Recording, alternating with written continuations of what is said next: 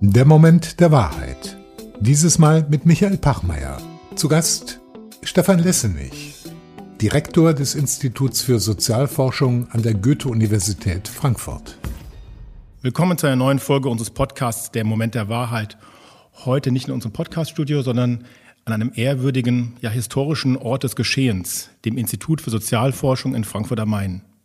Dem Ort der kritischen Theorie, der Frankfurter Schule, der Forschungsstätte, die mit Max Horkheimer und Theodor Adorno eng verbunden ist.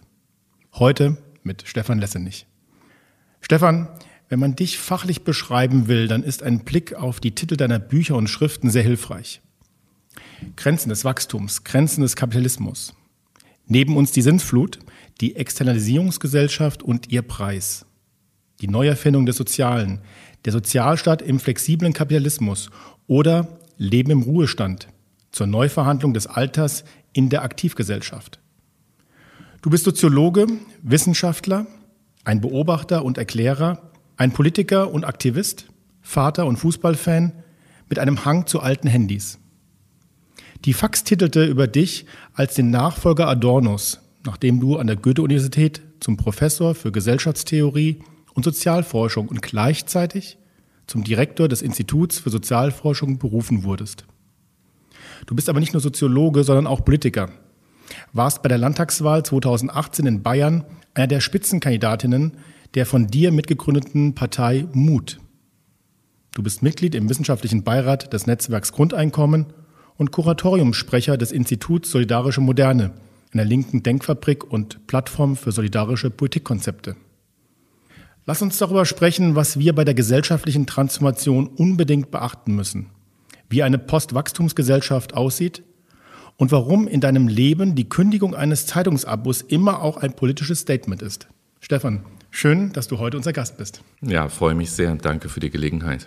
Ich sagte ja, wir sind hier in der Adorno-Bibliothek in Frankfurt am Main am Institut für Sozialforschung, dem Zuhause der Frankfurter Schule. Was bedeutet für dich dieser Ort? Also das ist ja ein Ort von ganz vielen Fremdzuschreibungen und auch ganz vielen Mythen und Mystifizierungen, muss man sagen. Frankfurter Schule selbst ist ja auch eine Fremdzuschreibung. Also die Akteure der damaligen Zeit haben sich nicht als Mitglieder einer Schule verstanden, äh, auch nicht schulbildend, glaube ich ähm, was für mich dieser Ort bedeutet. Also wenn man ihn mit den Personen verbindet, die hier gewirkt haben, und zwar ja über, über lange Zeit hinweg, dann ist es wirklich ein bestimmtes Verständnis von Gesellschaft, von gesellschaftlichen Zusammenhängen ähm, und die Absicht, nicht nur diese gesellschaftlichen Zusammenhänge irgendwie intellektuell, analytisch zu durchdringen, sondern wirklich ähm, daraus auch eine Fundamentalkritik von Gesellschaft, also von bestehenden gesellschaftlichen Verhältnissen daraus zu formulieren.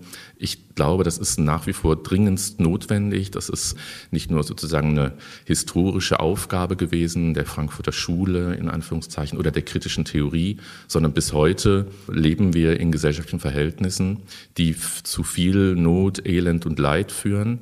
Interessanterweise sind diejenigen, die sich über diese Verhältnisse Gedanken machen in Form von soziologischen Entwürfen oder kritischer Theoriebildung, nicht die, die am stärksten betroffen sind von diesen gesellschaftlichen Verhältnissen. Da können wir auch noch drüber reden.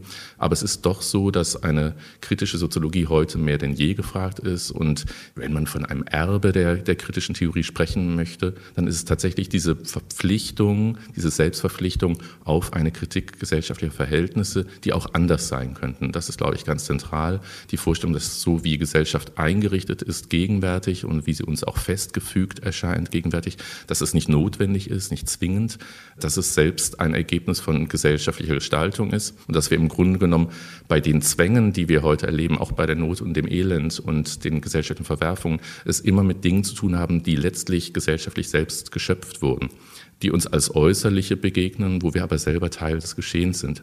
Und einerseits auf diese systemischen Zwänge, die strukturellen Grenzen des Machbaren zu verweisen und andererseits aber darauf zu verweisen, dass wir als gesellschaftliche Individuen tatsächlich auch Akteure und Akteurinnen der möglichen Gestaltung und Umgestaltung von Gesellschaft sind. Das ist, glaube ich, so diese Doppelbewegung, die kritische Theoriebildung unter anderem ausmacht und die auch mich irgendwie in meinem eigenen Arbeiten und Wirken antreibt. Brauchen wir dann mehr solcher Orte, gerade in solchen Krisenzeiten?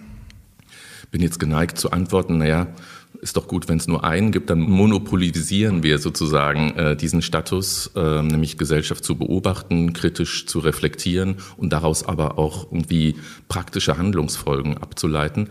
Aber ja, klar, es kann eigentlich nicht genug dieser Orte geben.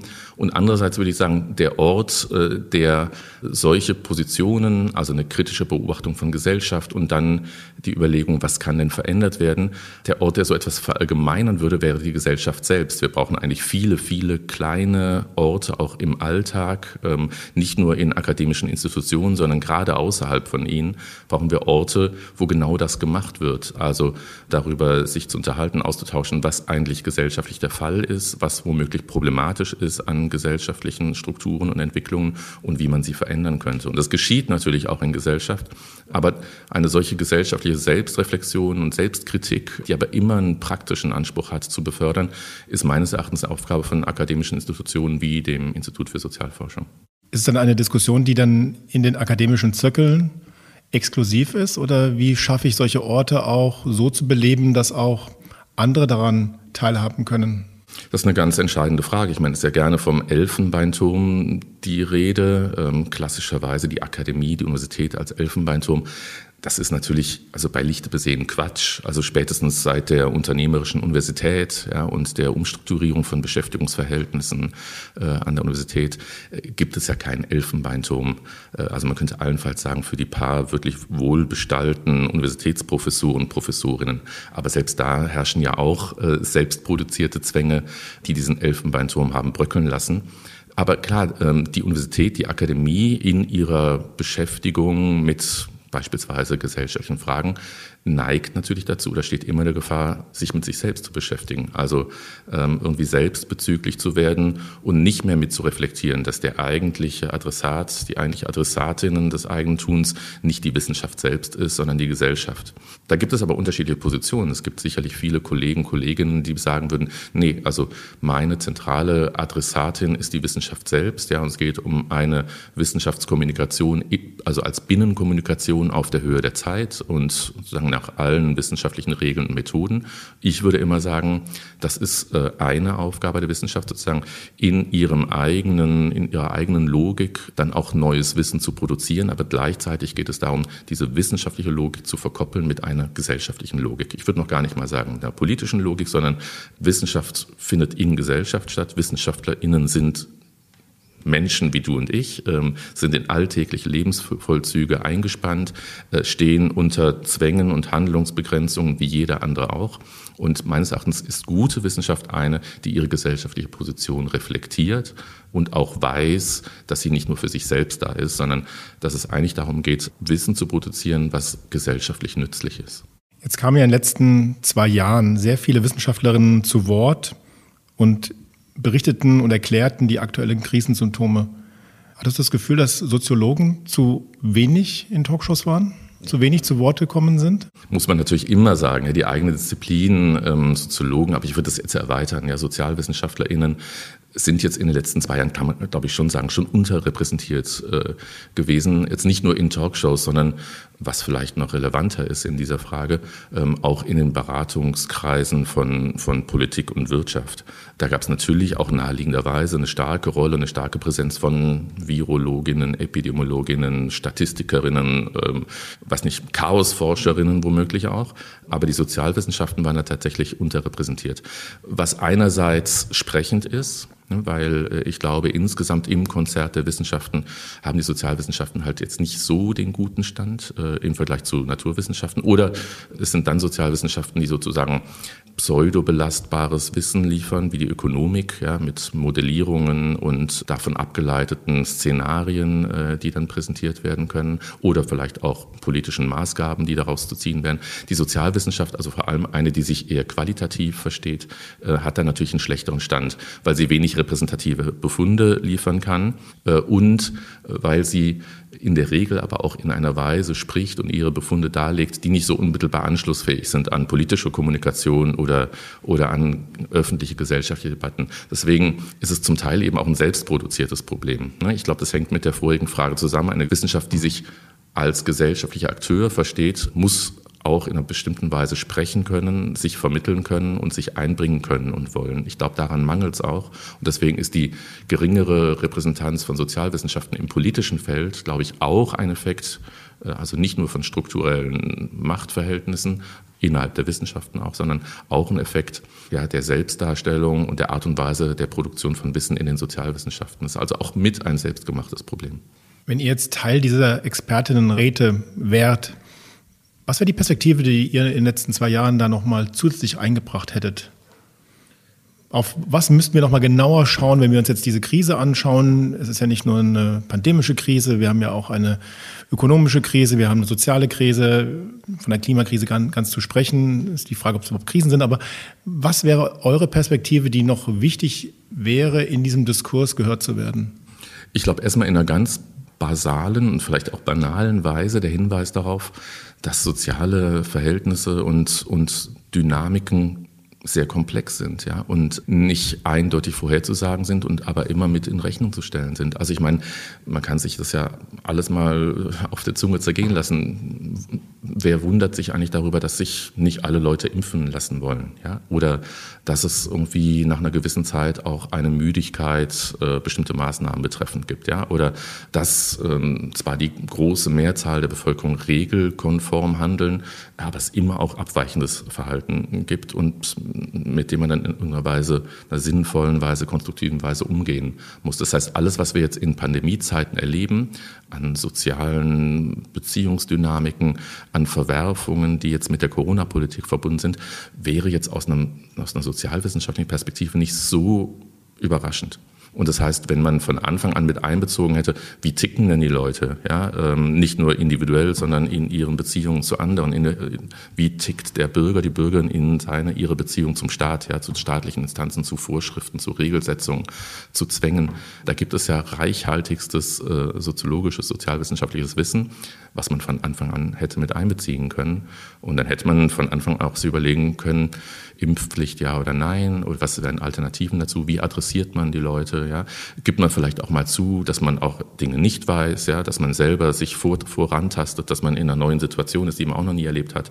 Warum muss man eigentlich Allwissen und irgendwie ja, lineare Handlungsstrategien vorspiegeln oder sogar vortäuschen? Also ich glaube, viel Wissen über gesellschaftliche Verhältnisse und Beziehungen, das nicht mit einbezogen worden ist, hätte äh, tatsächlich dazu geführt, dass die Pandemie besser bewältigt, weiß ich nicht, aber bearbeitet hätte werden können. Mein Eindruck ist ja, es wird ja sehr viel über die Symptome geredet und im Verhältnis dazu gefühlt immer weniger über die Ursachen, wieso es zu solchen Krisen kam, wieso es zu solchen Pandemien kam, wie die gesellschaftlichen Verhältnisse sind und die dazu geführt haben, dass wir in der Situation sind, in der wir heute sind und was wir daraus eigentlich für Schlussfolgerungen ziehen müssten. Es ist sehr viel Symptombekämpfung nach meiner Beobachtung. Siehst du das auch so? Ja, unbedingt. Ähm, und das gilt ja jetzt nicht nur für die Pandemie, sondern das gilt für eigentlich fast alle gesellschaftlichen Strukturkrisen, mit denen wir jetzt äh, befasst waren, beispielsweise im letzten Jahrzehnt, also von der Finanzkrise mhm. über die Migrationskrise, wenn man sie als solche sehen möchte, Klimakrise, jetzt Pandemiekrise. Wir befinden uns ja wirklich in einer womöglich sogar in ihrer Geschwindigkeit sich steigernden Abfolge von, von Krisen, und zwar wirklich makrostrukturellen Großkrisen, die auch nicht von heute auf morgen vorbeigehen. Also die Finanzkrise ist ja, hat sich ja nicht erledigt, Migrationsbewegungen werden nicht verebben und so weiter und so fort. Ähm, und da ist es, glaube ich, generell so, dass eher an Symptomen laboriert wird, als äh, die Ursachen zu ergründen. Ein Institut für Sozialforschung und eine kritische Soziologie würde genau umgekehrt ansetzen, also an den strukturellen Verursachungszusammenhängen. Äh, deswegen finde ich die Frage extrem wichtig. Meines Erachtens und aus einer Tradition kritischer Theoriebildung äh, gibt es zwar jetzt nicht eine Ursache für diese Krisen, aber schon einen Verursachungszusammenhang, der mit der kapitalistischen Verfasstheit unserer Gesellschaft, und zwar nicht nur der Ökonomie zu tun hat, sondern der Ausstrahlungseffekte einer kapitalistischen Ökonomie auf sämtliche gesellschaftliche Lebensbereiche. Und du hast ja schon als, als Titel von, von Werken oder Büchern genannt, sowas wie Grenzen des Wachstums. Also äh, die Vorstellung, es könnte immer so weitergehen, ja, immer weiter nach oben oder mit immer mehr, mit immer mehr Zugriff auf natürliche Ressourcen, immer erweiterten Zugriffen auf Menschen, auf Leben, ja, auf Arbeit. Das sind ja auch Vorstellungen, die im Grunde genommen genau das produzieren, was wir jetzt erleben. Nämlich, dass man letztlich dann, wenn diese Dynamiken krisenzeitigen, dass man dann eher an den Symptomen laboriert, als auf die Verursachungszusammenhänge zurückzugehen. Die Pandemie kommt nicht von außen, ja, das ist kein Naturereignis, sondern es gibt sehr nachvollziehbare naturwissenschaftliche Stimmen, die sagen, die Wahrscheinlichkeit der Entstehung von Zoonosen, des Überspringens äh, von Tier auf Mensch, hat sehr, sehr viel mit unserem Naturverbrauch zu tun, mit der Art und Weise, ja, wie wir produzieren und konsumieren, was dafür notwendig ist, mit unserem Zugriff auf natürliche Umwelt, stoffliche Ressourcen, beispielsweise mit der Rodung von Wäldern, ja, der Einschränkung von Artenvielfalt, der Vernichtung von Lebensräumen. Äh, und dann äh, kommen beispielsweise in diesem Fall also Mensch und Tier sich auf eine Weise näher, die bislang nicht der Fall gewesen ist. Und dann äh, ist das sozusagen auch der Ausgangspunkt für neue Krankheiten. Ähm, und dass also das, womit wir uns jetzt seit zwei Jahren rumschlagen, wirklich auch mit unserer Art und Weise des, des Lebens, Arbeitens, Produzierens, Konsumierens zu tun hat, das thematisiert ja fast niemand. Ich meine, es ist völlig naheliegend zu sagen, jetzt müssen wir erstmal die Sachen regeln, ja, wie besorgen wir Impfstoff, ja, ähm, äh, wie kommen wir gut durch die Krise, aber wir haben eine systematische Ausblendung von den Krisenursachen und einen systematischen Bezug auf Krisenphänomene im Sinne dieser Symptome. Und ich finde es naheliegend, ja, weil wenn man sich jetzt mit den Krisenursachen und den Verursachungszusammenhängen wirklich nicht nur beschäftigen wollen würde, intellektuell, sondern danach fragen würde, wie kommen wir denn da raus, dann würde es um eine Transformation, eine Veränderung im Ganzen und ums Ganze gehen. Das ist interessant, weil als fast vor zwei Jahren, im, im März 2020, der erste Lockdown kam, hatte ich schon das Gefühl, dass es auf einmal in der, in der, in der Wirtschaft, bei Geschäftsführungen, Vorständen, in Unternehmen auf einmal eine Diskussion darüber gab, eine Reflexion, ist die Art und Weise, wie wir wirtschaften, nachhaltig genug? Geht das überhaupt noch? Ähm, müssen wir da nicht umstellen? Das war aber so ein Fenster von gefühlt vier, fünf Wochen, bis man sozusagen auch mit dieser Situation hat gelernt, umzugehen. Und dann verstummte wieder diese Form der Diskussion. Mhm. Und ich frage mich natürlich, wenn wir über Grenzen des Wachstums reden, darüber reden wir seit 50 Jahren. Wir wissen ja auch die Zusammenhänge, wir wissen ja auch, ähm, wir haben ja kein Erkenntnisproblem an der Stelle. Und trotzdem wundert es mich immer wieder, dass diese strukturellen Machtzusammenhänge, auch ökonomischer Art, die darauf einwirken, dass sich das eher noch manifestiert und eher auch noch verfestigt, die Art und Weise, wie wir produzieren und wie wir auch konsumieren, dass das so wenig thematisiert wird. Ist das auch schon ein Teil der Machtlogik, dass wir gar nicht mehr in der Lage sind, im öffentlichen Diskurs darüber die Räume zu haben, darüber auch offen zu reden und auch ähm, kritisch zu ähm, hinterfragen, dass das, was wir tun, wirtschaftlich gesehen, zu diesen Folgen führt? Müssten wir da nicht ähm, andere Formen finden der, der Diskussion, des Diskurses? Hm. Ja, aber anknüpfend an die letzte Antwort würde ich sagen, mich, mich wundert das nicht. Also, dass es immer nur so kurze Zeitfenster gibt, und das war ja bei, bei den vorigen Krisen auch so, nach der Finanzkrise oder auf dem Höhepunkt der Finanzkrise gab es, glaube ich, auch so ein Fenster von ein paar Wochen, genau. wo sogar die FAZ gesagt hat, vielleicht hatte die Linke doch recht, ja, weil also es klar war, diese Art und Weise des Finanzkapitalismus ist nicht nachhaltig, ja, also kann so nicht funktionieren. Und ähnlich wie bei einem grenzenlosen Zugriff auf natürliche Ressourcen kann sozusagen die grenzenlose Produktion fiktiver Werte nicht gut gehen, ja, irgendwann platzt die Blase und alle möglichen Blasen werden irgendwann platzen. Aber auch bei der Migrationsfrage gab es vielleicht auch ein paar Wochen mal, also ein paar Wochen, dass wir schaffen das, ja, und vielleicht auch der Reflexion darauf, dass es strukturelle Fluchtgründe gibt und Migrationsursachen, die auch damit zusammenhängen, dass weltgesellschaftlich die Einkommensverhältnisse extrem ungleich sind, ja, die Lebenschancen extrem ungleich und so weiter. Bei der Klimakrise gab es auch vielleicht so einen, so einen Höhepunkt, ja, ähm, wo auch durch das Einwirken von sozialen Bewegungen klar war, jetzt muss hier was passieren und zwar nicht nur kleinschrittig, es geht jetzt nicht nur um CO2-Preis, ja, sondern es muss richtig was passieren. Aber dass diese Fenster sich immer ganz schnell wieder schließen, finde ich total nachvollziehbar. Woran liegt das, deiner Meinung nach? Also meines Erachtens äh, liegt es an uns selbst, ähm, also an den, ich möchte jetzt nicht so eine neoliberal individualistische Position vertreten, ja, oder der das Wort reden in keiner Weise, ja, dass wir an uns selbst arbeiten müssten und ähm, ja mal irgendwie Verzicht üben müssen oder klarkriegen müssen, was eigentlich Sache ist, sondern es gibt ja so eine kollektive Verdrängung. Ja, also für kritische Theorie, also ein Topos ist ja immer der Verblendungszusammenhang. Ja, wir leben irgendwie in gesellschaftlichen Verhältnissen, die, die uns sozusagen in die Irre leiten streiten, ja, und ideologische Überbauten produzieren, die uns nicht sehen lassen, was eigentlich die realen Ausbeutungsverhältnisse, Machtverhältnisse, Herrschaftsverhältnisse sind.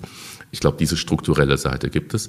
Aber diese Gesellschaft ist ja ein extrem gut funktionierender, wenn man so möchte, Verdrängungszusammenhang.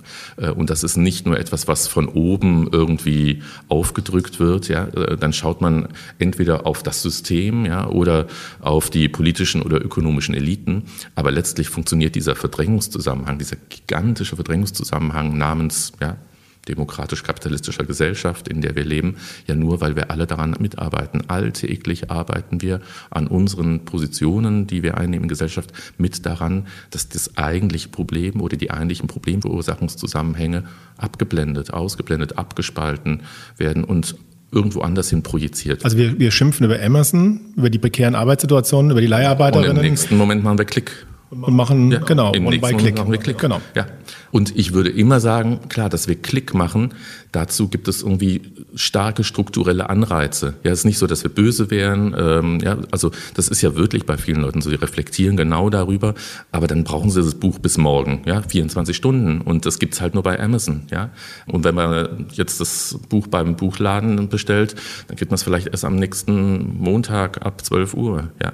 Ähm, und das ist ja jetzt nicht nur irgendwie weiß nicht, eine Laune von Leuten, jetzt das Buch schnell haben zu wollen, sondern das ist ein Ausdruck dessen, dass in unserer Gesellschaft sehr, sehr viele Prozesse mittlerweile sehr kurzatmig getaktet sind, ja, und alles schnell gehen muss. Und man ist natürlich verstrickt in solche Zusammenhänge. Ich meine gar nicht, die Leute sind blöde, böse oder ja, sehen die Dinge nicht, sondern das ist ja eigentlich das bemerkenswert. Sehenden Auges, sehenden Auges gehen wir an allen möglichen Fronten in die Katastrophe.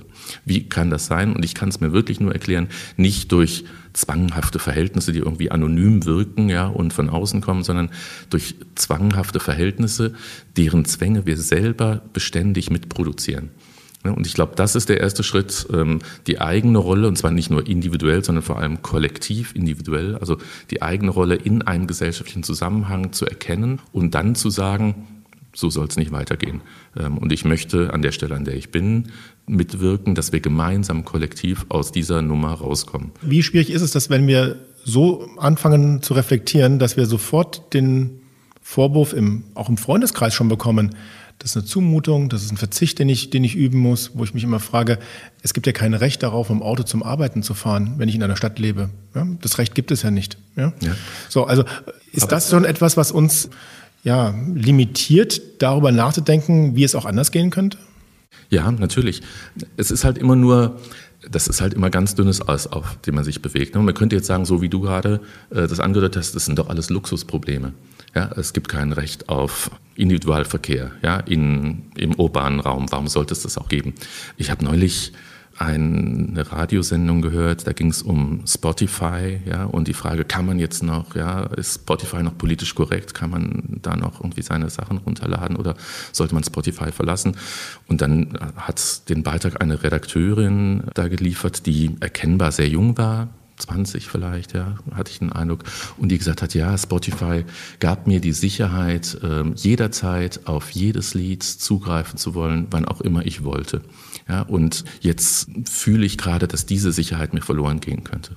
Das, jetzt kann man sagen, was ist das denn für eine Schwachsinnssicherheit, die da irgendwie, irgendwie so äh, existenziell geradezu dann äh, ja, überhöht wird. Aber ich glaube, genau das muss man sehen. Wir sind einsozialisiert in bestimmte Gesellschaftsverhältnisse, wo sehr, sehr vieles, was nicht normal ist, ja, aber als völlig selbstverständlich, akzeptabel und vor allem auch als ein gutes Recht quasi gesehen wird. Ja, und das als kann man ein freiheitliches Recht ja. sogar. Also es ist Freiheits, äh, also es ist ein Freiheitsthema auf einmal, wenn ich nicht mehr den Zugriff habe auf diese Millionen Titel. Absolut.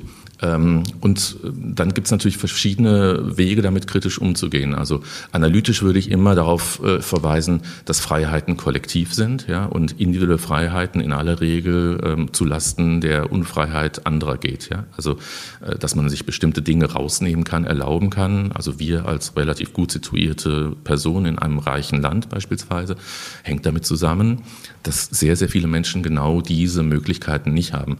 Ja, mein Beispiel ist immer Flugverkehr. Ja, also was wir dafür selbstverständlich halten. Es gibt wirklich äh, belastbare Analysen, die zeigen, dass 80 Prozent der Weltbevölkerung noch nie in ihrem Leben geflogen sind und auch nie fliegen werden. Ja. Weil sie es gar nicht leisten können. Also das kommt überhaupt nicht in, in deren Sinnhorizont. Ja, äh, es stellt sich überhaupt nicht die Frage, ja, nämlich gehe ich zu Fuß oder oder fliege ich. Also es ist im Grunde, im Grunde genommen das oberste Fünftel der Weltbevölkerung. Das heißt also nicht nur die, die reichen Gesellschaften, sondern auch in den armen Gesellschaften irgendwie die superprivilegierten, die überhaupt bestimmte Freiheiten Freiheiten sich rausnehmen können ja, und die für selbstverständlich halten können. Äh, und immer wenn man das größere Bild einblendet, wird klar, frei, individuelle Freiheiten haben kollektive Voraussetzungen. Ne, und ähm, das kann man so analysieren. Die Frage ist ja immer, wie politisiert man das? Ne, und dann ist man natürlich immer nah dabei, die Leute zu kritisieren, ja, und abzuwerten. Ja, du bist ein verblasener Typ, ja, wenn du denkst, äh, ja, du hättest jetzt ein Recht auf Individualverkehr oder auf ähm, Teilnahme am Fluggeschehen oder was auch immer. Also man muss, glaube ich, eine gute Balance finden zwischen einer radikalen Kritik gesellschaftlicher Verhältnisse, einer radikalen Kritik auch daran, dass wir selbst als soziale Akteure an der Fortführung und Stabilisierung dieser falschen Verhältnisse mitwirken und gleichzeitig aber eine Art und Weise der Kritik zu finden, die die Leute auch nicht irgendwie abschreckt, ja, und die dann nicht die Gegenreaktion hervorrufen, dann lass mich doch in Ruhe hier, sondern weil eigentlich müsst ihr wo sagen, man Zugang ist, findet. Genau, weil eigentlich müsst ihr sagen, liebe Leute, das ist ein asoziales Verhalten, ja, was ihr da an den Tag legt. Absolut. Aber ich glaube, das Wichtige ist ähm, zu sagen, wir sind gesellschaftlich asozial. Diese Gesellschaft, in der wir leben, ja, die ist so konstruiert, äh, dass sie wirklich eine strukturelle Asozialität an den Tag legt und an den Tag legen muss. Und das ist für mich das Entscheidende. Ja, funktionsnotwendig, damit es hier so weiterlaufen kann. Ja, und damit wir uns hier so geben können, wie wir es tun und bestimmte Dinge für unseren ja, gerechten Anspruch halten können. Dafür muss es eine bestimmte Einrichtung weltgesellschaftlicher Verhältnisse geben. Und ich glaube, das muss man deutlich machen. Äh, es ist eine gesellschaftliche Frage und äh, diese Gesellschaft insgesamt, es war ja auch ein Buchtitel, lebt auf Kosten ja, von Natur, von den Lebenschancen von vielen Hunderten Millionen von Menschen und dann übrigens auch auf Kosten sozusagen der Lebenschancen von noch nicht geborenen Menschen, ist auch klar. Aber ich glaube, wichtiger ist mir immer zu sagen, also gegenwärtig äh, führen wir hier eine Existenz, die extrem voraussetzungsvoll ist und wo wir uns über die Voraussetzungen überhaupt nicht äh, im Klaren sind und werden. Ähm, und die Frage ist aber wirklich immer, wie mobilisiert man die Leute dazu, es anders zu tun?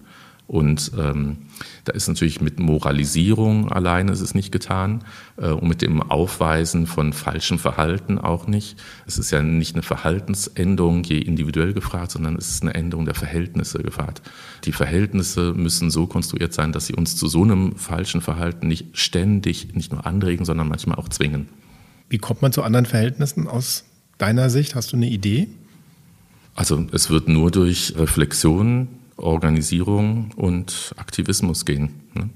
Ähm, das ist völlig klar. Und völlig klar ist aber auch, dass die, dass die Formen der Reflexion und der Organisierung des Aktivismus nicht die sein können, die vor 50, 100 oder 150 Jahren vielleicht angesagt waren. Ja, also ähm, man kann nicht irgendwie die, die Arbeiterbewegung des Frühkapitalismus mhm. oder des Hochindustrialismus reproduzieren. Ja, und ähm, man wird auch nicht die sozialen Bewegungen vom Ende der 60er, Anfang der 70er Jahre reproduzieren können. Ja, es gibt, man muss in Rechnung stellen, äh, das hohe Maß an Individualität, was wir erreicht haben, ja, das hohe Maß an Ansprüchen an die eigene Lebensführung, aber auch das hohe Maß an, an sinnhafte Lebensführung. Also ich glaube, alle Formen der der Organisation von ja, Transformationen müssen einfach die Gegebenheiten, so wie sie sind, in Rechnung stellen. Deswegen heißt es auch für eine kritische Theorie, dass sie einerseits ähm, ihre Inspirationsquellen aus den alten Texten und äh, auch aus den Überlieferungen ähm, von, von früherer kritischer Theoriebildung schöpft, aber dass gleichzeitig eine, wirklich eine strukturelle Anpassung an die, an die aktuellen Gegebenheiten notwendig ist. Nur wer organisiert diese Reflexion? Also wer ist derjenige oder die Institution, die solche Diskurse auch, auch breit führt. Wo, und wo finden diese statt? Nicht in Talkshows. Wenn, wenn, du jetzt am Ende nicht breit gesagt hättest, äh, hätte ich gesagt, das ist genau hier im Haus. Ja? Mhm. Also das wäre mein Anspruch ähm, mhm. an dieses Haus und seine gesellschaftliche Wirkmacht, äh, wenn man das so ja, arrogant formulieren möchte, wäre es genau die Anforderung, exakt solche Diskurse zu führen. Und zwar Diskurse, die äh, insofern dann eben auch nicht selbstbezüglich sind, als sie wirklich immer einen praktischen Anspruch haben. Ja? Was, was ziehen wir daraus für eine veränderte gesellschaftliche Praxis? Und ist es klar, dass ein wissenschaftlich-politischer Diskurs, der an einem Haus wie diesem geführt wird, jetzt erstmal keine Breitenwirksamkeit hat. Aber es geht da um die Vernetzung auch mit nichtwissenschaftlichen Akteuren aus sozialen Bewegungen, aus der Politik, aus der Wirtschaft auch. Eine Vernetzung, die darauf setzt, dass solche Reflexionen, die erstmal rein intellektueller, akademischer Art erscheinen könnten, dass die wirklich Fuß fassen und sich verankern und vernetzen in der Gesellschaft selbst. Also das wäre mein Anspruch an dieses Haus, genau solche Dynamiken zu initiieren. Ähm, da kann man nie messen, ja, wozu führt das, ja, äh, welchen Impact haben wir? Ja, das wird ja gerne wissenschaftlich jetzt gemessen. Ja, äh, werden unsere wissenschaftlichen Publikationen zitiert von anderen? Ja, also solche selbstreferenziellen Impact-Faktoren gibt es ja dann. Wir werden den Impact nicht messen können, aber ich bin bester Hoffnung, äh, dass so eine Art von Sozialwissenschaft, kritischer Sozialwissenschaft tatsächlich auch gesellschaftliche Effekte hat und sie wird einfach viel zu selten betrieben. Aber wie kannst du dann diejenigen, die Akteurinnen sind und diese Verhältnisse ja auch mitproduzieren, das ein Prozent der Reichen, die, die zehn reichsten Menschen dieser Erde, die auch diese Plattformökonomie etabliert haben und auch ja, stabilisieren und, und weiter skalieren, die müsstest du doch eigentlich hier mit einladen, die müsstest du in diesen Diskurs mit einladen, oder? Diejenigen, die diese Verhältnisse gebaut haben und auch weiter daran werkeln, dass diese existieren. Mhm. Ja, wobei ich da nicht an der sozusagen an der allerobersten Schicht ansetzen würde, sondern äh, mhm. eins drunter. Ne? Also ich glaube, die die zehn reichsten Männer der Welt müssen einfach enteignet werden, ja und äh, sozusagen als Personen, mhm. ja. Ähm, und dann muss man gesellschaftliche Verhältnisse schaffen, die es ermöglichen, äh, solche Enteignungen vorzunehmen. Aber das ist natürlich extrem voraussetzungsvoll. Also eine Politik der Enteignung braucht natürlich eine gesellschaftliche Basis. Ja, es wer, muss, wer ist denn die Schicht darunter? Und die die Schicht darunter ähm, wären dann sozusagen sozusagen leitende Angestellte von entsprechenden Unternehmen, die, glaube ich, ähm, selber da hast du wahrscheinlich einen besseren Einblick oder sehr sicher einen besseren Einblick, ähm, wo ich vermuten würde, dass bei nicht wenigen zumindest ab und an auch mal so ein, so ein Blitzlicht aufscheint, ähm, sich zu fragen, was, was tue ich hier eigentlich ähm, und wo führt es hin und kann das eigentlich so weitergehen? Ist es, ist es richtig, das so zu machen? Ich glaube, ähm, und das gilt jetzt nicht nur für für leitende Funktionsträger und Trägerinnen in der, in der Wirtschaft, sondern ich glaube, in vielen gesellschaftlichen Lebensbereichen ist es wie auch bei vielen Leuten im Alltag wirklich ein wachsendes Unbehagen und eine wachsende, ein wachsender Zweifel daran, ob das wirklich so weitergehen kann. Natürlich hält man daran fest und wir wollen alle, dass es irgendwie möglichst ja, nicht so Riesenumbrüche gibt, die uns in unserer Lebensführung fundamental beeinflussen. Aber ich glaube, dieses Unbehagen und dieser Zweifel, die wachsen schon. Und man müsste diejenigen, die in Entscheidungspositionen sitzen, sitzen, ähm, die müsste man tatsächlich dafür gewinnen, sich an solchen, an solchen Diskursen zu beteiligen, ja, da reingezogen zu werden, ähm, weil von dort aus gehen eben wesentliche Entscheidungen über das Leben von vielen Millionen Menschen aus. Ne? Wirst du damit politisch? Als Wissenschaftler? Nö, bin ich schon vorher. Also das ist ja meine feste Überzeugung, dass ähm, Sozialwissenschaft, aber man kann es natürlich jetzt ganz offensichtlich auch von der Virologie behaupten, aber Sozialwissenschaft ist eh klar. Also äh, eine Wissenschaft, die sich äh, die, die Wissen produziert über die Formen des gesellschaftlichen Zusammenlebens, kann gar nicht anders als damit, ich nenne es immer so in der Tradition von ja, Pierre Bourdieu, also einem ganz zentralen Stichwortgeber für meine Arbeit, kann gar nicht anders als Einsätze zu produzieren. Ja, so eine Wissensproduktion ist ein Einsatz in Gesellschaft. Der kann ganz unterschiedlich geartet sein. Ich kann behaupten, ich produziere nur Wissen und dann habe ich nichts damit zu tun, wie das weiterverwendet wird. Ja? Ich stelle das der Politik zur Verfügung oder ich veröffentliche das und dann wird sich irgendwas daraus ergeben oder auch nicht. Ne? Aber auch so eine Position, die sagt, ich habe das gar nicht in der Hand, was damit gesellschaftlich gemacht wird oder ich will das auch gar nicht beeinflussen. Ich will nur nach bestem Wissen und Gewissen Wissen produzieren ja? Ähm, und mit allem Weiteren habe ich nichts am Hut. Das ist auch eine politische Position, ja? weil sie... Ähm, erstmal die Position ein, einnimmt, ich bin nicht dafür verantwortlich, was mit meiner Wissensproduktion dann weiter geschieht. Und ich kann auch davon ausgehen, dass Wissen einfach nur sozusagen nach seinen eigenen Logiken funktioniert, ja. Und ich als Akademiker halt ständig Wissen produziere nach Regeln von wahr und falsch, ja. Wie auf dem, auf dem Stand der jeweiligen methodischen, technischen Künste. Und damit ist meine gesellschaftliche Funktion erledigt. Und ich glaube, das ist ein Fehlschluss. Alles Wissen, was produziert wird, wird in Gesellschaft verwendet, eingesetzt, benutzt. Und Sozialwissenschaft, die irgendwie auch sich selbst reflektiert, wird sich immer eingestehen müssen, dass sie letztlich auch politisches Wissen, nämlich Gestaltungswissen für Gesellschaft produziert, was in der einen oder anderen Weise verwendet werden kann. War das ein Fehler, dass im letzten zwei Jahren viele Expertinnen da so eine klare Trennung gemacht haben? Weil wenn ich mir überlege, ein Expertinnenrat mit 19 Expertinnen, die jetzt den Gesundheitsminister in Deutschland beraten, das bleibt ja nicht folgenlos. Das, was die schreiben, wird ja in politische Praxis ja auch in Gesetzgebungspraxis mit übernommen. Also man kann ja nicht sagen, das, ist, das sind so getrennte Sphären und trotzdem hat man den Eindruck, dass auch deine Wissenschaftskolleginnen in anderen Professionen sich da immer sehr klar differenziert haben, dass sie keine keine Politik machen? Oder hätte man vielleicht sagen müssen, wir haben keine politische Verantwortung, das wäre vielleicht differenzierter gewesen? Mhm. Ist das ein Fehler? Müsstet, müsstet, ihr als Wissenschaftlerinnen viel politischer sein? Wir haben ja so ein paar auch in, unserer, in unserem Podcast gehabt. Claudia Kempfer, die ja auch sehr als Ökonomin für Klima- und Energiewirtschaft sehr auch klar politische Positionen vertritt ähm, und sich da auch einbringt. Warum macht ihr das zu wenig? Also ich würde es von der anderen Seite angehen. Ich glaube, das war ja auch der Sinn dieser Einsatzfrage oder Antwort wir sind eine politische Wissenschaft und ich glaube, wir sind sehr politisch, nur die allermeisten gestehen sich das nicht ein, ja, oder beschreiben sich eben als unpolitisch oder als apolitisch, ja, oder als Wissenschaftler, die sich an der öffentlichen Debatte beteiligen oder Politik beraten, aber selber nicht politisch sind. Und ich glaube, das ist ein extremer Trugschluss. Ne? Und ähm, jetzt zu fragen, warum wird die Sozialwissenschaft nicht, nicht, politischer, ist selber schon eine Reproduktion dieser Bilder, ja, ähm, dass Menschen, die soziales gesellschaftliches Wissen produzieren, erstmal nicht politisch sind und dann sozusagen durch einen Akt des Willens und der Entscheidung zu, zu politischen Menschen werden müssen. Und das ist, glaube ich, nicht so.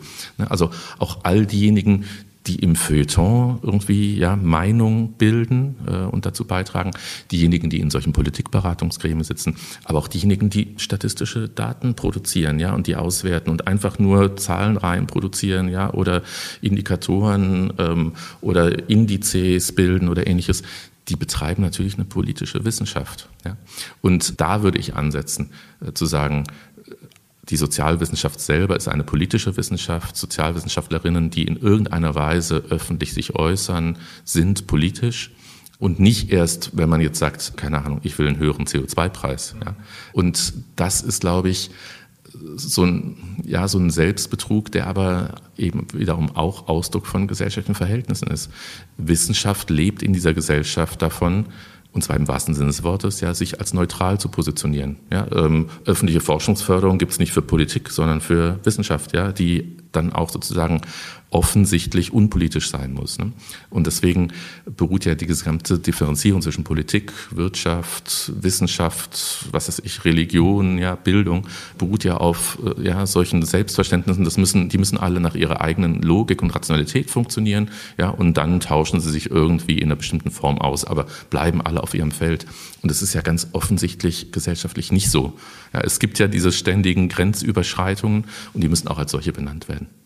Wie wichtig, du sagtest, Reflexion ist wichtig, um über die aktuellen Verhältnisse zu reden und die dann auch zu überwinden. Wie wichtig sind in dem Zusammenhang soziale Bewegungen? Wie wichtig ist so eine soziale Bewegung wie Fridays for Future für so einen Transformationsprozess? Sind ganz zentral. Ne? Also ohne soziale Bewegung wird sich nichts verändern. Das könnte man jetzt irgendwie, keine Ahnung, physikalisch oder, oder quasi mechanisch erstmal beschreiben. Aber es ist ja völlig klar, äh, Menschen müssen sich in Bewegung setzen, um aktiv an der Veränderung gesellschaftlicher Verhältnisse zu arbeiten. Und es wird nicht irgendwie durch ein Aufsummieren von, von Millionen von Einzelakten sein. Ja, wir, wir kaufen jetzt alle anders, wir kaufen jetzt alle nur noch ja, bioethisch ein, wenn wir es uns leisten können, äh, sondern es wird durch gemeinsames kollektives Handeln äh, passieren oder auch nicht, ne, dass sich gesellschaftliche Verhältnisse verändern. Und deswegen ist Fridays for Future natürlich ein ganz zentraler Akteur gewesen, könnte man vielleicht sagen. Ich, ich, weiß es nicht, das wird die Zukunft zeigen. Aber auch da ist ja klar, dass die auch verstrickt sind in ja, gesellschaftliche Zusammenhänge. Ich meine, Fridays for Future hat ja, im, im Kern die Politik dazu aufgefordert, die selbstgesetzten Ziele zu realisieren. Ja, das war ja zwar eine, eine Position, die auf Veränderung zielte, aber keine, die auf irgendwie eine radikale Transformation zielte, zu sagen, selbst jetzt die gesetz, politisch gesetzten Ziele sind bleiben weit, weit, weit hinter dem zurück, was notwendig wäre. Ja, und es geht nicht nur um eine Politik, die Ziele setzt und die dann auch realisiert, sondern es geht um gesellschaftliche ja, Bewusstwerdung, dass strukturell ja, Dinge falsch laufen. Deswegen war Fridays for Future oder ist ein ganz wichtiger sozialer Bewegungsakteur aber einer, der auch selbst wiederum diese Grenzen von solchen sozialen Bewegungen unter gegebenen Verhältnissen aufweist. Ne? Also wo es ja auch ein ganz, eine ganz starke auch wiederum Fokussierung, Orientierung auf Wissenschaft als nicht politischer Akteur gab. Ja, äh, da war ja auch immer klar, wir haben hier ja wissenschaftliche Ergebnisse, die sind sozusagen ja, das die, die, Wahrheit. Die kann man so eins zu eins nehmen, ja, und ist doch klar, das sind Wissenschaftler, die das sagen, ja. Das heißt, das ist, ähm, die haben gar kein Interesse, sondern die stellen einfach Fakten dar. Ja, und ja gut, es war, es, es, war für, es war halt für Kinder die Möglichkeit, für Jugendliche die Möglichkeit, ähm, Legitimation Absolut. zu erzeugen in Natürlich. der Gesellschaft, ja, in ihrer Argumentation. Natürlich, ja. ja klar. Genauso wie es für die Wissenschaft ist, also Legitimation für sich zu erzeugen, muss ich sagen, wir sind, wir sind halt nicht Politik, ja. Wir machen nur Wissenschaft. Das erzeugt in dieser Gesellschaft, so wie sie verfasst ist, Legitimation für das Wissen. Ja, ähm, und dann greift Politik vielleicht darauf zurück oder vielleicht auch nicht. Ja. Oder gesellschaftliche Akteure beziehen sich darauf oder auch nicht. Es sind alles oder sehr vieles sind Fragen von Legitimation. Ja. Wie kann ich das rechtfertigen, begründen, äh, was ich tue, damit es auch gesellschaftlich irgendwie anerkannt und akzeptiert wird. Wie siehst du dann die Rolle von Politik, von Politikbetrieb, auch von Parteien in, in diesem in dieser Fragestellung, wie kann ich die gegebenen Verhältnisse, soziale, wirtschaftliche Verhältnisse überwinden? Hat sich da die Rolle verändert von Parteien, auch dadurch, dass sie schwächer geworden sind in der Gesellschaft? Ja, ich bin jetzt kein Parteienforscher, ne? aber klar hat sich klar hat sich die Rolle verändert, aber auch da würde ich sagen, alle Veränderung muss ja anschließen an die Verhältnisse so, wie sie gegenwärtig eingerichtet sind. Man kann sich natürlich vieles ausdenken, äh, aber es muss ja irgendwie Überleitungen geben. Ja? Diskursiv muss es irgendwie Erzählungen geben, die die Überleitungen organisieren. Und institutionell muss man natürlich auch an das anknüpfen, was es gibt. Da wird man ja nicht Tabula rasa machen können und sagen, so jetzt alle Parteien dicht und wir machen jetzt andere Formen der Organisation des, der politischen Meinungs- und Willensbildung. Aber es ist ja offensichtlich, dass Parteien in ihrer gesellschaftlichen Verankerung eine massive Krise durchlaufen. Ich meine, du hast es ja erwähnt eingangs, ich habe ja selber an der Parteigründung und Bildung mitgewirkt, obwohl ich mich da nie gesehen hätte, ja, obwohl ich ähm, bis einen Tag vorher gesagt hätte und auch noch einen Tag nachher, ist überhaupt nicht mein Ding, hat sich auch rausgestellt.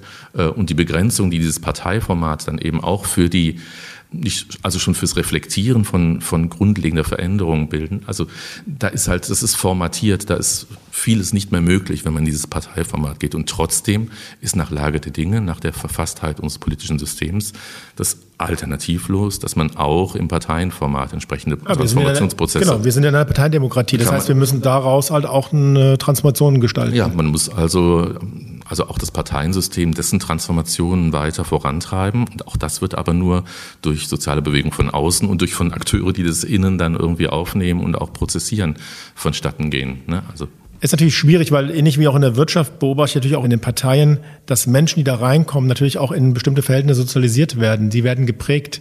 Das heißt, bis sie mal dann in der Lage sind, dann auch vielleicht strukturell Dinge anders zu machen, sind sie ja schon meine Erfahrung bei vielen Menschen, aber auch in der Wirtschaft, so geprägt von den, von den gegebenen Verhältnissen in einer Organisation, in einem Unternehmen, in einer Partei, in einer zivilgesellschaftlichen Organisation, dass ich es manchmal erlebe, dass es auch für junge Leute, die dann schon 10, 15 Jahre in diesen Organisationen drin sitzen, sehr, sehr schwer ist, ähm, dann, wenn sie in Anführungsstrichen die Macht haben, die Möglichkeiten haben, Verantwortung haben für die Organisation, diese dann auch zu verändern in dem Sinne, wie wir das gerade diskutieren. Ja, klar. Äh, also diese Gesellschaft prägt ihre Subjekte und mhm. ähm, die Institutionen dieser Gesellschaft prägen auch die Subjekte und das gilt für Universitäten, das gilt für Parteien, ja, das gilt für Unternehmen.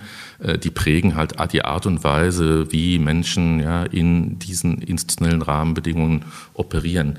Deswegen ist aber, glaube ich, für eine Transformation von Gesellschaft insgesamt ganz wichtig, dass es auch sozusagen im vororganisatorischen Raum entsprechende Möglichkeiten gibt, über die Fragen zu sprechen, die Gesellschaft insgesamt angehen. Also für mich ist es immer so diese Formel von Demokratisierung der Demokratie. Ja? Also dass ähm, außerhalb von Parteien, außerhalb von Organisationen es ganz selbstverständlich werden müsste, dass es Foren gibt, Räume, Gelegenheiten, Begegnungsstätten, wo sich ganz normale Menschen, die sich nie und nimmer parteipolitisch organisieren wollen würden, aber die natürlich trotzdem, wie gerade eben gesprochen, politische Wesen sind, weil sie alltäglich mit Gesellschaft konfrontiert sind und irgendwie da durchkommen müssen, dass die die Gelegenheit bekommen, sich über relevante gesellschaftliche Fragen auszutauschen.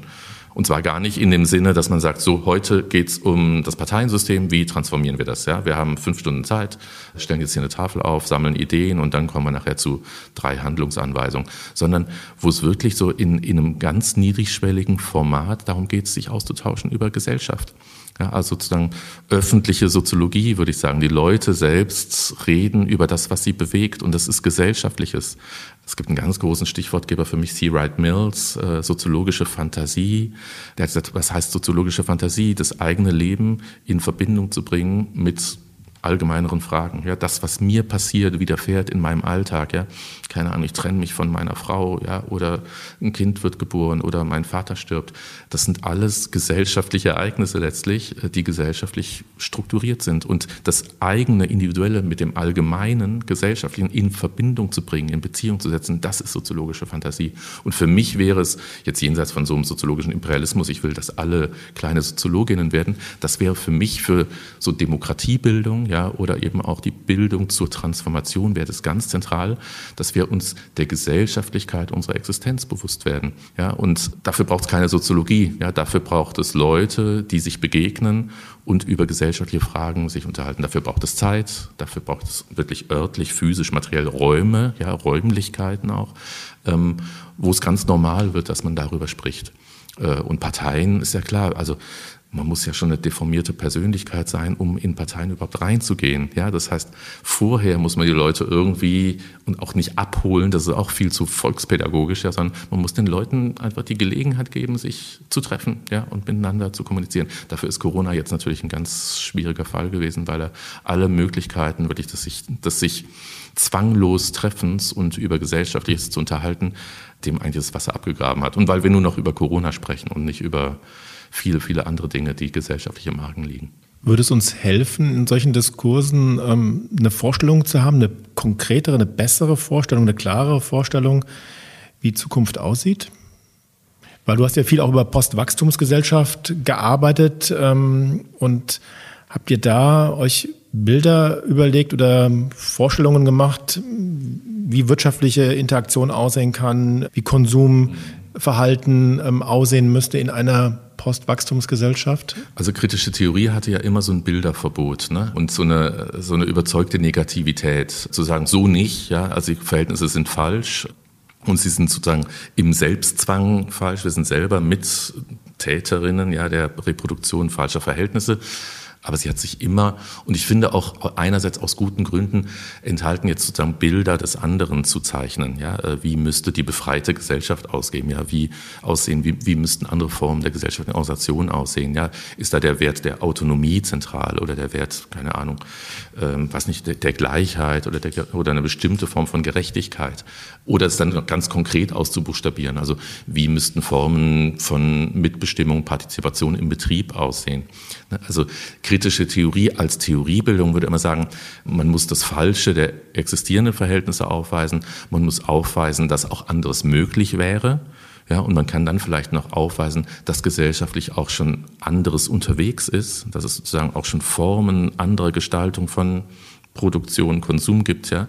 Aber als, als Sozialwissenschaft selber wird man sozusagen jetzt nicht ausformulieren, wie die andere Gesellschaft aussehen müsste oder was Maßgaben eines Weges dorthin wären, sondern das würde man immer den Leuten selbst überlassen. Ja, also aber können Sie das? Also sind, haben Sie die, die Techniken, die, die Mittel, die Ressourcen, darüber nachzudenken und das auch gemeinsam zu gestalten? Für mich sind Bilder schon sehr wichtig, weil ich natürlich sehe, wenn ich Bilder habe, dann gebe ich natürlich auch eine Orientierung, wohin ich gehen möchte oder wohin wir gemeinsam auch als Gruppe gehen wollen. Und auf der anderen Seite existieren ja auch Bilder. Es ist ja nicht so, dass es keine Narrative in, in der Gesellschaft gibt. Ähm, und es ist für mich immer die Frage, wer setzt diese Narrative? Und ich sage immer, wenn diejenigen wie wir, die die Verhältnisse an den Verhältnissen arbeiten wollen, diese Bilder nicht erzeugen, dann gibt es halt Bilder von Elon Musk oder von, mhm. von ähm, ähm, dem chinesischen Staatsführer oder von, von rechten populistischen Parteien. Die erzeugen auch Bilder und geben Orientierung. Und ich vermisse halt so, auch vielleicht in der Linken, diese von den progressiven linken ähm, Organisationen, Parteien, diese Narrative, die auch ein, ein Gegenmodell zeichnen können. Hm.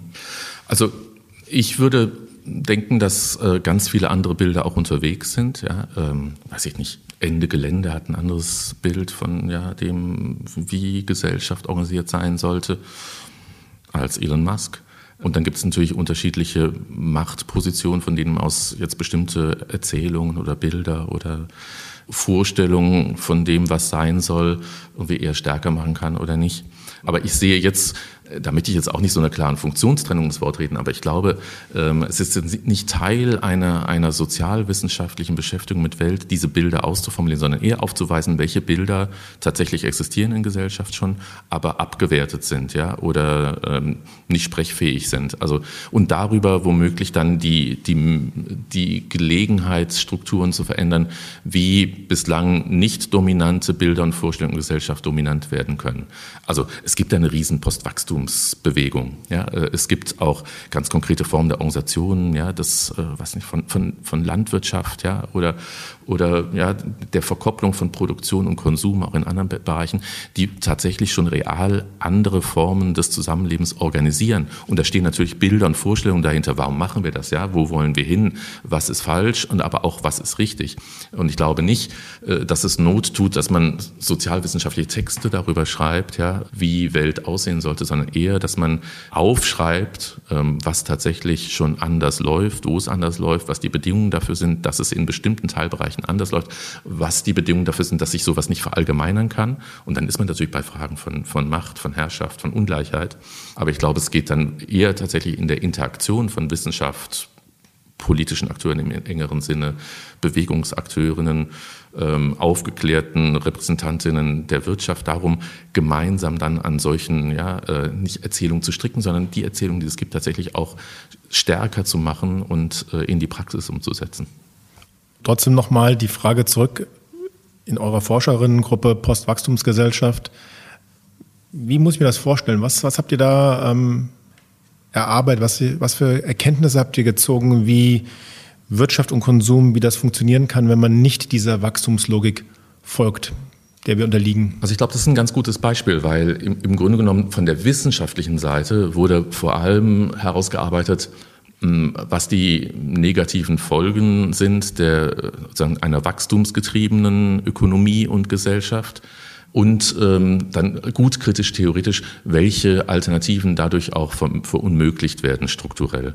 Äh, und dann war es tatsächlich, und deswegen war diese Kolleg-Forschergruppe auch, auch finde ich, ein großer Erfolg, äh, dann war es halt so, dass in der Interaktion mit sozialen Bewegungsakteuren, die schon Gesellschaft anders gestalten, also Repräsentantinnen aus einer solidarischen Ökonomie, ja, dass in, in Verbindung mit denen, im Austausch mit denen, in Diskussion mit denen, dann sozusagen dieses wissenschaftliche Wissen nochmal praktisch geworden ist, ja, die auch sozusagen die Wissenschaft irritieren konnten, sagen konnten, äh, ihr könnt jetzt viel von strukturellen Verunmöglichungen sprechen, aber wir machen ja schon ganz viel anderes. Offensichtlich wird nicht alles strukturell verunmöglicht, ja. Also, und ich glaube, da ist es wichtig, äh, wirklich in den Austausch zu gehen. Und das meine ich auch dann mit, mit einer Sozialwissenschaft als gesellschaftlicher Akteur, ja, die sich gerade nicht nur auf sich selbst bezieht, sondern im Austausch mit den Leuten, die schon an Veränderungen Anwendungen dran sind, auch sozusagen die eigene Problematisierung nochmal zu schärfen. Also eine Sozialwissenschaft, die, die immer nur sagt, was nicht möglich ist, ist irgendwie ja, langweilig. Äh, und auch kontraproduktiv. Aber das heißt nicht, dass Sozialwissenschaft irgendwie jetzt aktiv an der, an der sozusagen Ausformulierung von alternativen Programmen oder gesellschaftlichen Projekten äh, beteiligt wäre, sondern dass sie denjenigen, die an gesellschaftlichen Projekten dran sind, sozusagen nochmal eine neue Form des Wissens mitgeben, ja, und aus deren Wissen auch wiederum Dinge ziehen, die die eigenen sozialwissenschaftlichen Analysen dann auch wiederum befruchten. Also ich würde es wirklich als eine Wechsel, wechselseitige Beziehung sehen. Und das heißt aber einfach, dass die unterschiedlichen gesellschaftlichen Felder viel, viel stärker vernetzt werden müssen. Ja, und dafür braucht es natürlich dann auch letztlich organisatorische Rahmenbedingungen. Und diese Forscherinnengruppe war so ein Versuch, eine, eine solche Rahmenbedingung zu schaffen, ja. unterschiedliche Perspektiven zusammenzubekommen? Ja, das war ein öffentlich geförderter Versuch. Also es hat die Deutsche Forschungsgemeinschaft gefördert und da sind natürlich viele wissenschaftliche Ergebnisse heraus publiziert worden. Das wäre sozusagen der Anspruch, den man jetzt sozusagen als, als Förderinstitution an so eine äh, Kollegforschergruppe hätte. Ja, da soll Wissen produziert und der, der Öffentlichkeit zugänglich gemacht werden. Aber wir haben das wirklich auch als einen Praxiszusammenhang verstanden, wo in, im Austausch, in der wirklichen Interaktion mit nicht wissenschaftlichen Akteurinnen mehr entsteht als nur Wissensproduktion. Äh, wo man aber auch nicht kontrollieren kann, was da, was da entsteht, ne? aber wo wirklich Prozesse auch weiter mit angestoßen werden.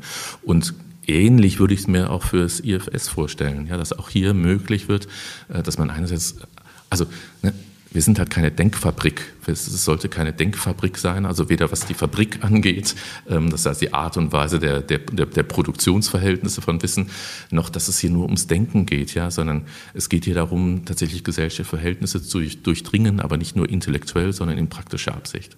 Biografisch gesehen, wie, wie, wie kommst du dazu oder wie kamst du dazu, dir über solche Dinge Gedanken zu machen? Hatte das Gab es für dich diesen Moment der Wahrheit, wo du festgestellt hast, also so wie wir leben und, und arbeiten und, und konsumieren, das, das, das kann nicht so bleiben? Oder gab es Stationen in deinem Leben, die dich darauf hingeführt haben, ähm, sich mit solchen Fragestellungen zu beschäftigen?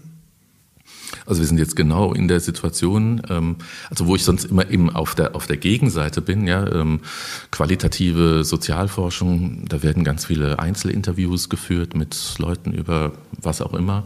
Und dann gibt es, das nennt man Kohärenzzwang, ja, so auf so eine Frage hin, genau deine Frage, die ich dann stellen würde, gibt es irgendwie so den Anreiz für die befragte Person, so eine lineare Geschichte zu erzählen, ja. Erzählen Sie doch mal, wie Sie dahin gekommen sind, wo Sie jetzt sind, ja. Und dann neigt man dazu, und zwar sozusagen einigermaßen gezwungen dazu, so eine Geschichte von Schritten, ja. Und dann kam das, dann kam das und äh, genau, dann, deswegen bin ich jetzt hier. Ganz, ganz logisch eigentlich. Ganz logisch, genau. Und dann könnte man sozusagen noch teleologisch sagen, ja, das war irgendwie, ja, keine Ahnung, ich hatte es in den Genen oder es war mir in die Wiege gelegt oder ja, es wurde mir schon damals klar.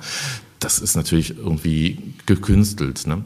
Aber wenn es um solche ereignishaften Momente geht, ähm, die ich jetzt re rekonstruktiv im Nachhinein in Verbindung bringen würde damit, was ich jetzt tue, ja, ähm, wo kommt es her, womit hängt das zusammen, dann glaube ich, hat es ganz stark biografisch damit zu tun, dass ich ja, in meinem zehnten Lebensjahr geworfen war in eine völlig fremde gesellschaftliche Konstellation. Also wir sind damals nach Spanien gezogen, von Deutschland aus. Ähm, Ausgewandert oder? Nee, mein, mein Vater war da schon beruflich tätig gewesen, schon in den 50er Jahren, war dann zwischendurch wieder in Deutschland und dann sind wir ähm, Mitte der 70er Jahre dann für Jahrzehnte, also meine Eltern für Jahrzehnte nach, nach Spanien gegangen. Ich bin dann da zur Schule gegangen, habe Abi gemacht, bin dann zum Studium wieder nach Deutschland gekommen.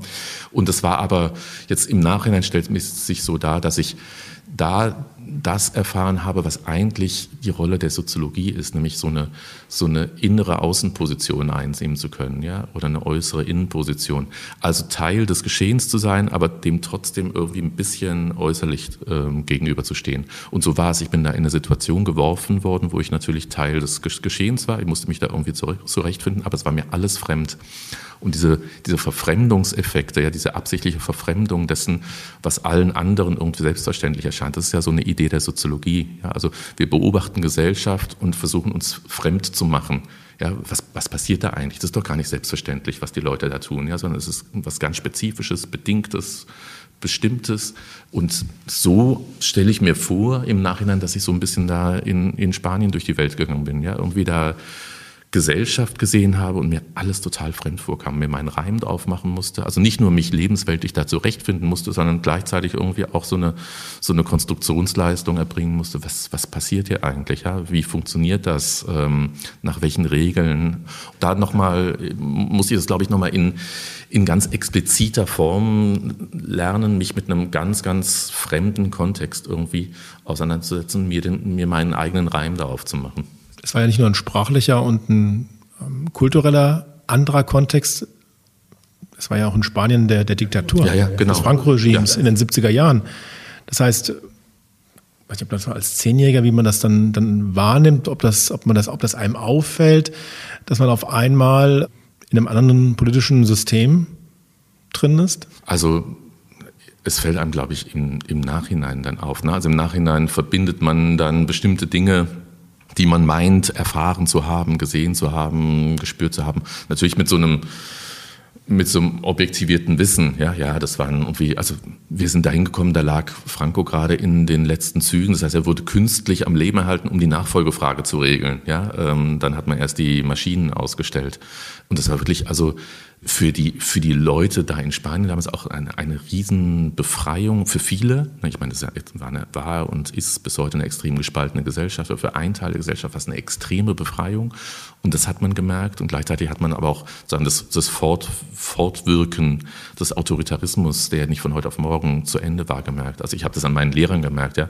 Es gab sozusagen diese, die demokratische Fraktion und es gab die faschistische Fraktionen. Ja, es gab die, die uns geschlagen haben und getriezt haben, und es gab die, die uns Besinnungsaufsätze haben schreiben lassen über, ja, ähm, keine Ahnung, was ist eigentlich ein befreites Leben? Ja, äh, also extreme Differenzen, und da steckte man halt einfach drin.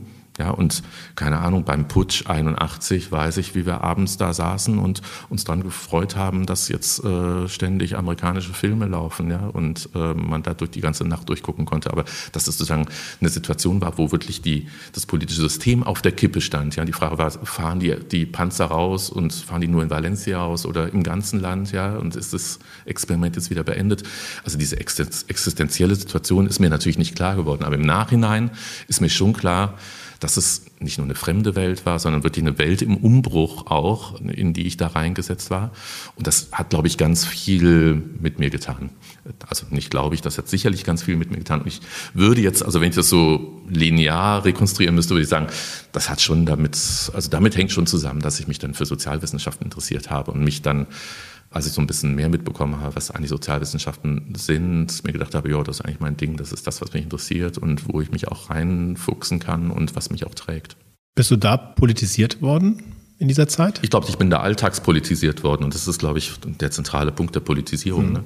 Äh, bin dann später noch, also in, in anderen Hinsichten sozusagen so expliziter politisiert worden, weil meine älteste Schwester in Deutschland geblieben ist, nicht mit nach Spanien gezogen ist. Und die habe ich in, in den Sommerferien dann öfter besucht. Und die, die lebte hier im Rhein-Main-Gebiet in einer ich habe damals schon gedacht, linksradikalen WG und ich glaube, es war auch eine linksradikale WG. Ja. Ähm, ich habe mir damals irgendwie so Fantasien gehabt, das sind vielleicht auch ein Unterschlupfort für RAFler oder sowas. Aber auf jeden Fall war das die WG und das Milieu sehr, sehr aktiv in den Startbahn West-Protesten und so weiter. Ne? Anfang der 80er Jahre. Anfang der 80er und da, da lag dann auf der Toilette auf halber Treppe in so einem Altbau, lag, hat die konkret und was weiß ich, was dann noch lag und weiß nicht, war da irgendwie zu jung für, aber irgendwie habe ich mir das angeeignet, ja, auch popkulturell, was die da für Musik gehört haben und so weiter. Mich hat es total fasziniert. Na klar, ältere Schwester, die mir auch so ein bisschen fremd war, weil die nicht im eigenen Haushalt lebte. Das war irgendwie so auch so eine externe, interne.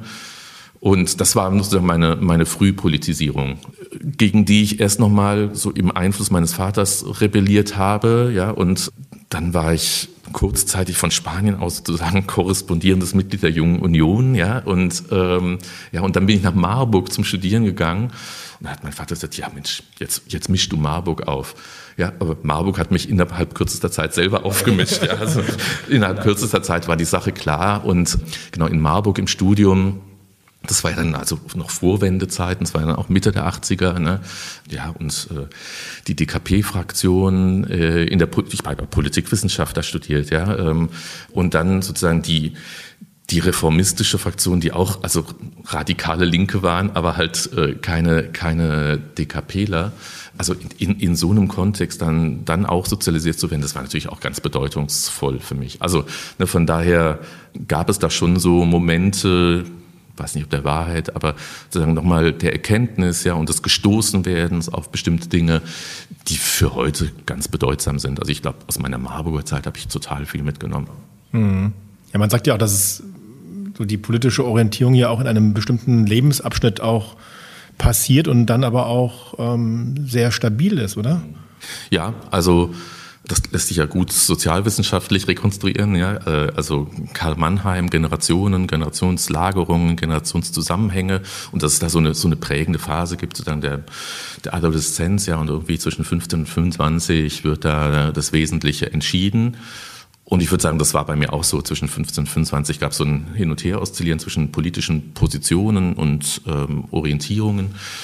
Und genau, nach der, nach der Marburger Phase war dann die Sache auf den, auf, aufs Gleis gesetzt. Und aber auch aufs Gleis gesetzt, dass ich nicht ähm, in der Politikwissenschaft bleiben möchte, sondern in der Soziologie, weil mir das dann doch, also die Soziologie, mir doch irgendwie die, die tiefgründigeren Analysen zu bieten schien. Also ich habe dann Politikwissenschaft so als so eine, so eine Oberflächenwissenschaft wahrgenommen, die sich sozusagen mit, den, mit der Institutionenstruktur und sei es auch kritisch äh, auseinandersetzt, ja, aber mit dem, was darunter liegt, ja, wie Institutionen leben, wovon sie leben, ja, und wie sie Leben auch dann strukturieren.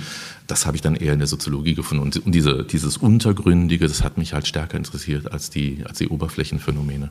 Und ich hatte ja eingangs schon gesagt, dass du ja sehr viele Zeitungsabonnements hast. Zeitungen, Zeitungen, Zeitschriften, ja, ja, und sehr du, viele. Aber auch Kündigungen dieser Abonnements immer mit einem politischen Statement verbindest. Wie muss ich mir das vorstellen?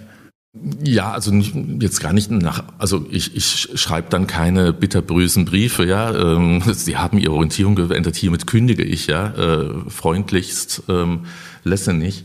Ähm, aber es war in der Tat so an verschiedenen Punkten, also für mich ganz zentral erste rot-grüne Koalition, ja, und mein 98 und die Kündigung meines Taz-Abos, ja, weil mir äh, da irgendwie die Taz ihre ja irgendwie ihre Positionen zu verraten schien, weil sie ich habe das so wahrgenommen zum zum Verlautbarungsorgan jetzt ja dies, dieser politischen organisatorischen Konstellation geworden ist, ja, und völlig unkritisch, hymnisch das begleitet hat, ja, und das war mir total zuwider obwohl jetzt sich da meine Positionen auch jetzt nicht von heute auf morgen verändert haben. Und ich natürlich auch gesehen habe, natürlich ist es auch ein Modernisierungsschub für, für Politik. Heute weiß man mehr, was da alles passiert ist, ja, von der Deregulierung der Finanzmärkte über ja, äh, Reform des Arbeitsmarktes, die da irgendwie schon, schon angelegt waren. Aber auch schon damals dachte ich mir, also es braucht eine, auch, auch da, selbst wenn sympathisierend, irgendwie eine, eine, eine mediale Begleitung, die kritische Distanz wahrt, ja. Und das schien mir da gar nicht mehr gegeben zu sein. Und dann ähm, äh, noch viel länger hatte ich das FAZ-Abonnement ne, und das habe ich äh, gekündigt, als sich die FAZ oder hier die, die, die lokale, regionale Fraktion vorgenommen hat, Andrea Ypsilanti zu kreuzigen. Ja, ähm, und das wirklich ähm, auf übelste Weise durchgezogen hat. Und da hatte ich keinen persönlichen Draht zu Andrea Ypsilanti, ja, sondern ich habe einfach gedacht, nee, das ist so widerlich, da kündige ich mal.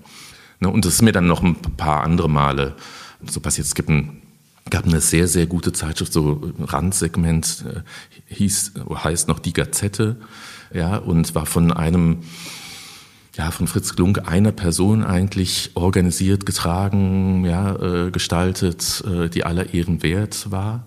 Und dann hat er das Ding verkauft und ich bekomme die nächste Ausgabe und da ist das, das totale Corona-Leugnerheft. Ja? Und ich bin da auf der Abonnentinnenliste und Zahl. Und da habe ich auch alles in Bewegung gesetzt, dass ich sofort rückwirkend zum ersten ersten dieses Abo loswerde. Ne? Genau. Und dann merkt man einfach, die Welt ist in Bewegung. Ja? Und wenn man selbst so ein bisschen stehen bleibt und die anderen an einem vorbeiziehen, dann muss man ja irgendwie für die, ja, fürs eigene, ja, Selbstwertgefühl was, was tun halt. Ja gut, und ich meine, Abo kündigen ist natürlich, ähm, vielleicht kann man das so zu so einem mikropolitischen Akt hochstilisieren, aber das ist natürlich keine große Sache. Ja, aber es ist ja auch schon, so wie du es jetzt auch beschreibst, ja auch eine Form von Medienkritik, wie Medien objektiv oder nicht objektiv über die aktuellen Verhältnisse reden, wie sie mit Menschen umgehen, um in der Kapitalverwertungslogik Auflage zu machen. Da steckt noch mehr dahinter, oder? Ja, wobei da, da ja sicherlich ganz viele Faktoren zusammenfließen. Ne? Also weiß jetzt nicht, ob die FAZ damals hier bei der hessischen Konstellation versucht hat, Auflage zu machen. Ich glaube, das war einfach ein, tatsächlich eine politische Strategie auch, also bestimmte Dinge zu verhindern, ja, und bestimmte Dinge zu befördern. Äh, ne? Und das ist aber natürlich das Interessante am, am Mediensektor, auch diese Verschränkung von, von ökonomischer Logik, politischer Logik, kultureller Logik sozusagen. Ich meine, äh, ist es natürlich so, nach der Kündigung des, ich habe dann später auch mein, mein SZ-Abo gekündigt, ja, wiederum aus, aus anderen Gründen, weil, weil dann plötzlich so eine, so eine Söder-Nähe da war, ja, und auf Seite drei der beschrieben wurde, als sei er der Messias, ja. Und natürlich kaufe ich die Zeitung trotzdem nach wie vor. Natürlich lese ich auch nach wie vor FAZ, ja. Aber irgendwie dachte ich, ähm, das ist quasi wie so eine Organisationsmitgliedschaft, ja, ein Abo. Da möchte ich nicht auf der Gehaltsliste stehen, also auf das, sozusagen, oder auf der Unterstützerinnenliste. Ähm, aber natürlich kann man sich auch da nicht rausdefinieren aus den Strukturen, ja, äh, der Medienlandschaft. Und wenn man äh, da informiert sein möchte oder auch desinformiert sein möchte, aber sich darüber dann auch äh, Rechenschaft ablegen möchte, dann muss man da irgendwie trotzdem Teil davon sein. Hm. Würdest du dir wünschen, weil wir ja hier auch nochmal am einem historischen Ort sind mit vielen klugen Köpfen in den letzten Jahrzehnten, die hier gewirkt haben, wen würdest du dir wünschen, zum Abschluss gefragt, wer von diesen Medien denn mal stärker ins Rampenlicht geführt werden soll? Wem, wem müssten wir mehr zuhören? Also ich weiß nicht, wie konkretistisch ich jetzt darauf antworten mag. Also aus meinem reichhaltigen Zeitschriften und Zeitungs Abonnementskreis. Gibt es zum Beispiel so eine, in, in der Schweiz gibt es die WOTS, ja, die finde ich ganz, ganz tollen Journalismus macht, linken Journalismus und die auch organisiert ist, äh, sozusagen genossenschaftlich, ja, und äh, die Redaktion auch so als, als Redaktionskollektiv. Ich finde, die machen ganz tollen Journalismus und zwar Gegenjournalismus. Und das in der Schweiz, was, glaube ich, auch wirklich ein schwieriges Feld ist, da sozusagen einerseits gegen, gegen die institutionalisierte Konsenskultur, ja, andererseits äh, in, einer, in einer extrem asymmetrischen, ungleichen Gesellschaft und dann aber auch in einer Gesellschaft, die extrem reich ist, ja, wo der Reichtum aus jeder Pore irgendwie fließt, da wirklich eine, eine kritische Position zu vertreten und zwar irgendwie eine, einigermaßen öffentlichkeitswirksam, finde ich wahnsinnig schwierig und total gut gelöst. Also das wäre ein ganz konkretes Beispiel. Na, aber insgesamt würde ich sagen, es gibt es Stimmen, gibt es Gruppen in der Gesellschaft, die wir viel mehr sehen und hören müssten als die immer gleichen, die wir hören und lesen? Es gibt natürlich sehr viel mehr abgeblendete Stimmen in dieser Gesellschaft als die, die man hört. Ja? Und das, das Offenkundigste ist natürlich, dass migrantische Positionen in dieser Gesellschaft nicht gehört werden, keinen keinen Raum finden. Ja? Es ist ja egal, wo man, wo man hinschaut. Ja? Ähm, dann muss, kann man auch ans Institut für Sozialforschung schauen, ja, also historisch äh, und bis aktuell. Also ne, da ist natürlich auch mit, mit ähm, was nicht, der Umgang mit der eigenen Nichtdifferenz, ja, ist da ja auch unterausgeprägt. Ne? Das also kann man also selbstkritisch auf die eigene Institution beziehen und jetzt ohne konkrete Person wiederum zu bezichtigen, sondern das ist auch Teil ja, einer, einer Nichtreflexion auf die Voraussetzungen des eigenen Tuns. Ja? Warum reden wir auch ständig von den großen Männern? Ja, also mittlerweile ist ja wenigstens care-ökonomisch äh, ab und an wird ja mal thematisiert, ja, dass Herr X das und das machen kann, was er macht, ist, weil ihm irgendjemand den Rücken frei hält, ja, oder ja, die Kinder sauber macht oder was auch immer. Dass es also hinter der, der Produktionsökonomie irgendwie eine Reproduktionsökonomie gibt. Und das gilt natürlich auch ja, von Adorno bis XY. Natürlich sind die auch irgendwie nur Teil eines Gesamt, ja, ähm, von den Sekretariaten, ja, über die, die äh, das Klo putzen in ihrem Institut, bis hin ja zu allen möglichen Arbeiter und Arbeiterinnen, die ihnen die, die technischen Produktionsmittel an die Hand geben. Ne? Also wir leben ja auch in einer Gesellschaft, die irgendwie versucht, immer das so zu, zu projizieren auf eine Person, ja, oder an die Spitze. Und das ist natürlich also medial gestützt, aber das ist auch in uns selber so drin. Und, und da mal das Ding umzukehren. Also ich glaube, wenn ich alle, alle Positionen, die mal den Spieß umdrehen und sagen, schauen wir doch mal nach, und so wie man die Weltkarte umdreht, ja, und jetzt gucken wir mal vom globalen Süden aus, so wäre es doch in ganz vielen alltagspraktischen Belangen wertvoll, mal die andere Perspektive einzunehmen. Ne? Und dann kommen migrantische Perspektiven ins Spiel, dann kommen Perspektiven von, von Prekarisierten ins Spiel, ja, dann kommen all die Stimmen ins Spiel, die eben nie eine Rolle spielten. Hier, ja, also Frauen am IFS wäre ein Thema, ja, historisch. Ne? Ähm, warum diese Fokussierung auf und warum auch sozusagen die machtvollen Positionen dann von Männern und nicht von Frauen? Also von, von hier aus denkend kann man da schon ganz viel entwerfen, welche anderen Perspektiven man vielleicht mal mit einbeziehen müsste, was gesellschaftlich äh, und politisch extrem wertvoll wäre. Und deswegen wären für mich all die Medien, die genau das tun, nämlich den Spieß umzudrehen, den, den Positionen Raum zu verschaffen, die für gewöhnlich nicht gesehen, nicht gehört werden, also die entweder nicht sprechfähig sind oder wenn sie sprechen können, einfach nicht gehört werden ja, oder, oder wieder stumm gemacht werden. Alle Medien und übrigens auch alle wissenschaftlichen Positionen, die da äh, eine andere Perspektive reinbringen und zur Ermächtigung auch beitragen, wären für mich die der Wahl.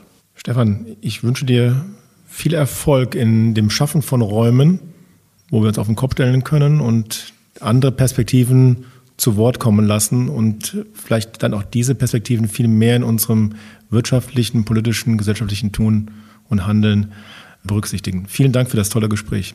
Danke dir und, und euch und allen, die es außerdem noch ermöglicht haben. Ne? Der Moment der Wahrheit. Dieses Mal mit Michael Pachmeier. Überall, wo es Podcasts gibt.